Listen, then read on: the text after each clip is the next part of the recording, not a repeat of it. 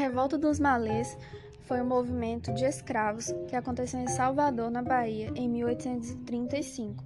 Não foi o único movimento desse tipo, não foi a única revolta de escravos, porém ela é considerada a mais importante, a principal delas. Esse movimento lutava contra a escravidão e contra a imposição do catolicismo. Dele participavam Alsás e Nagôs.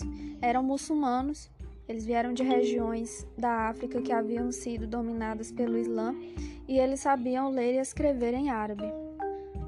Uma particularidade sobre esses escravos, eles não eram aqueles escravos que a gente chama de escravos do eito, que ficavam nas fazendas plantando. Eles eram escravos de ganho, que eram mais comuns nas capitais, né, como Salvador, Rio de Janeiro. Esses escravos de ganho, eles tinham mais mobilidade. São aqueles que fazem serviços, que vendem produtos pelas cidades. Então eles têm mais mobilidade, conhecem pessoas, se deslocam pelo território, têm mais possibilidades, digamos assim. Então, esse movimento foi composto por aproximadamente 1.500 negros e alguns dos principais líderes são Manuel Calafate, Aprígio e Pai Inácio. Também participaram mulheres desse movimento, como por exemplo a Luísa Maim.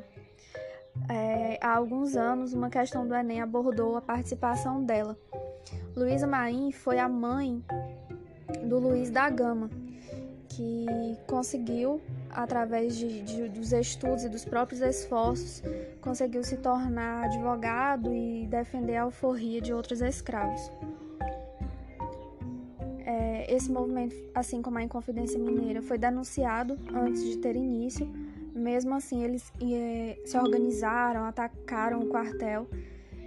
Porém, como era um movimento de negros, de escravos, a resposta do governo ela foi bem diferente não consistiu apenas em matar e prender e expulsar do país, enviar para o degredo, né?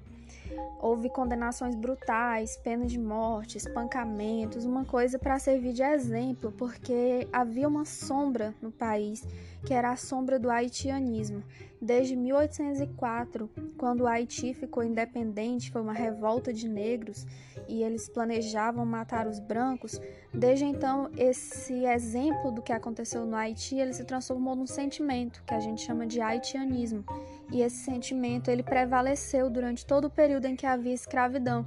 Havia o temor de que em algum momento os escravos se organizassem e fizessem algo desse mesmo tipo aqui no Brasil. A revolta dos malês foi assim o mais perto que a gente chegou desse tipo de movimento.